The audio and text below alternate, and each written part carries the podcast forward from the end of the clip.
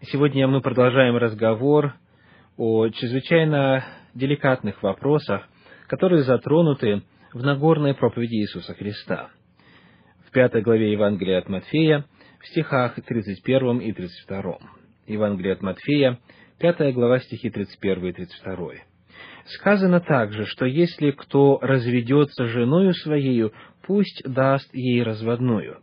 А я говорю вам, кто разводится с женою своею, кроме вины любодеяния, тот подает ей повод прелюбодействовать, и кто женится на разведенной, тот прелюбодействует. В прошлый раз мы начали разговор с того, что попытались найти в Ветхом Завете такое повеление, которое содержится в 31 стихе если кто разведется женою свою, пусть даст ей разводную, и обнаружили, что такого повеления нигде в Ветхом Завете нет. Во-вторых, мы начали исследование того, что говорил Иисус Христос в целом о воле Божьей касательно развода, выраженной в Ветхом Завете. И причиной было то, что Иисуса Христа однажды напрямую спросили его мнение. Евангелие от Марка, 10 глава, стихи со 2 по 9. Марка, 10 глава, стихи со 2 по 9. Подошли фарисеи и спросили, искушая его, позволительно ли разводиться мужу с женою? Он сказал им в ответ, что заповедал вам Моисей? Они сказали, Моисей позволил писать разводное письмо и разводиться. Иисус сказал им в ответ, «По жестокосердию вашему Он написал вам сию заповедь.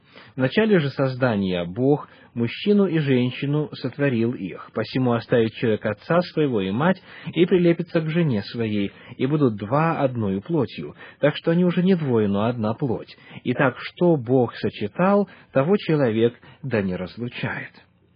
Мы упомянули, что Причиной этого вопроса была ситуация, царившая в иудаизме времен Иисуса Христа, согласно которой было две школы истолкования этого положения.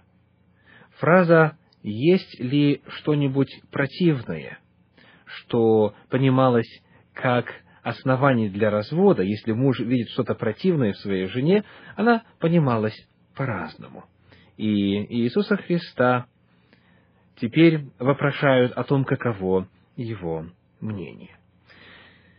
Продолжая, хочу обратить ваше внимание на то, как по-разному описывают фразу из книги Второзакония 24 главы Иисус Христос и фарисеи, которые задают ему вопрос.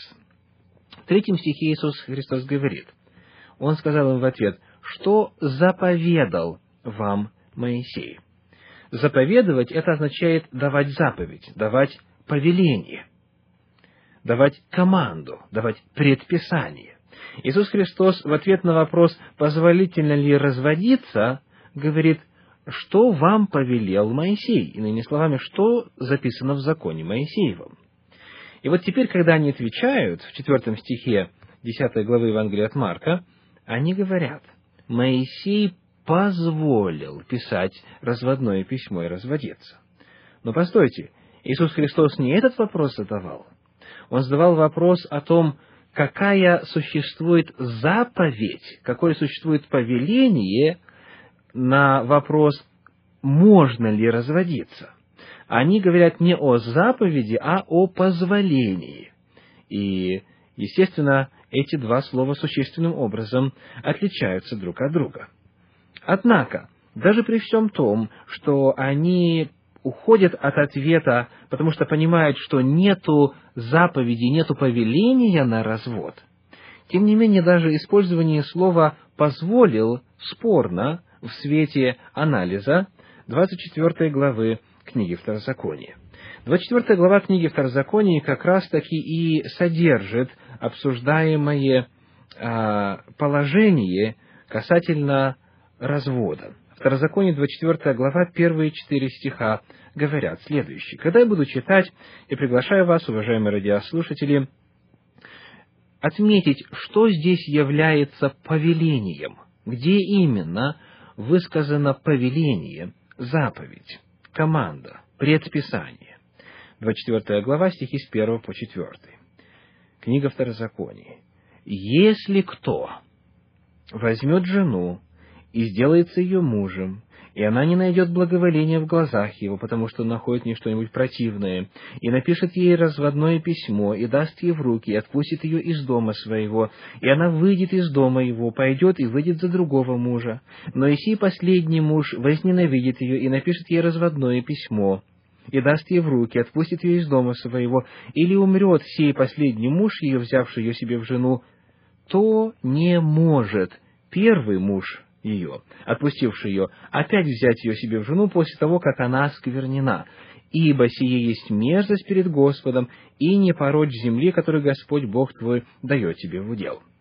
Итак, где именно содержится заповедь, повеление? Ответ в четвертом стихе. То не может первый ее муж, отпустивший ее, опять взять ее себе в жену. Все, что до начала четвертого стиха это серия условных предложений. Все начинается словом «если».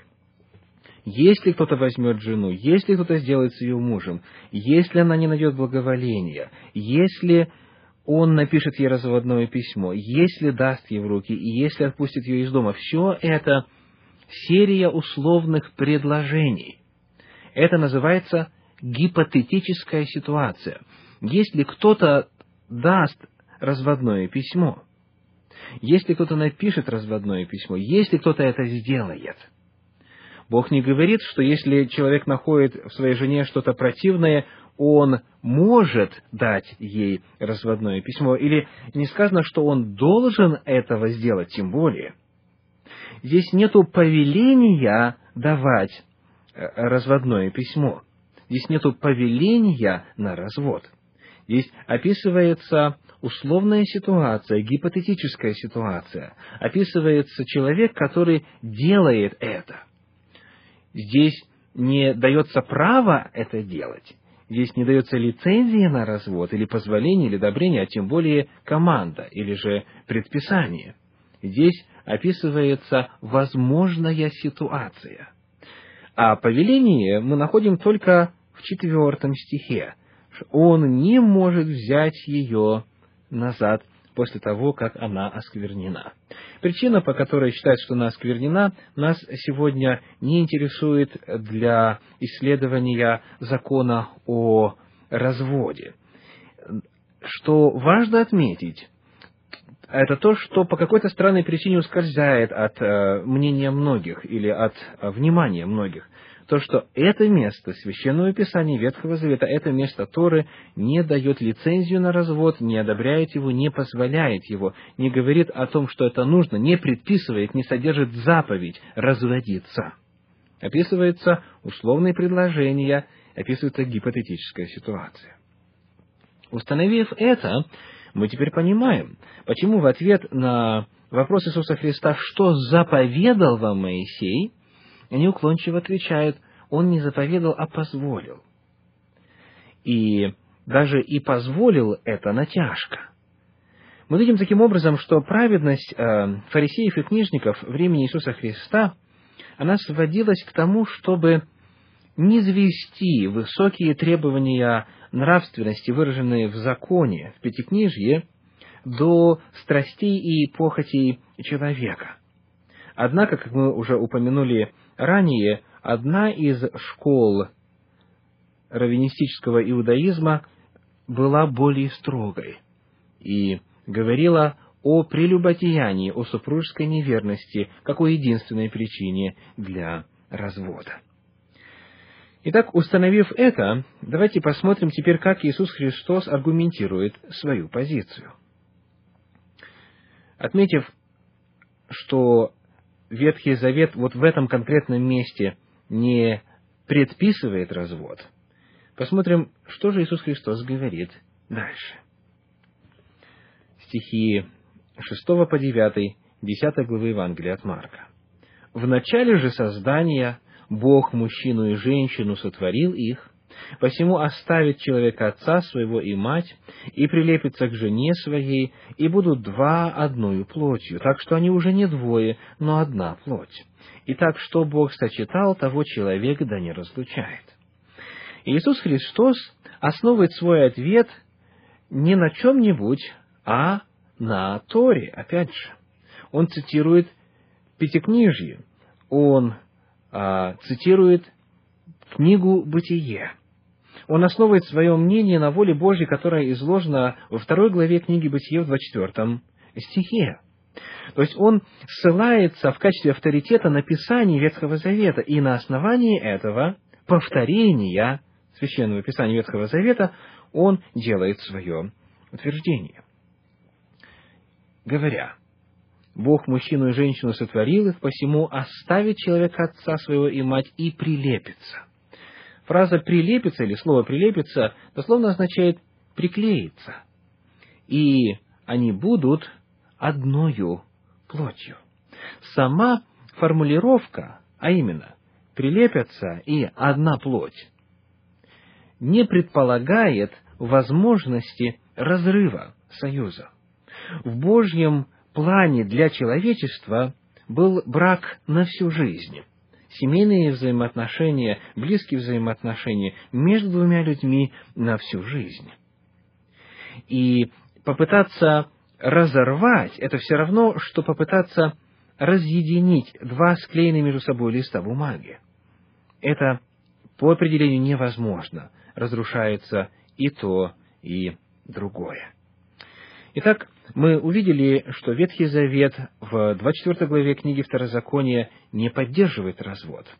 Может быть, он поддерживает где-то в других местах. Об этом мы поговорим в следующий раз. До свидания.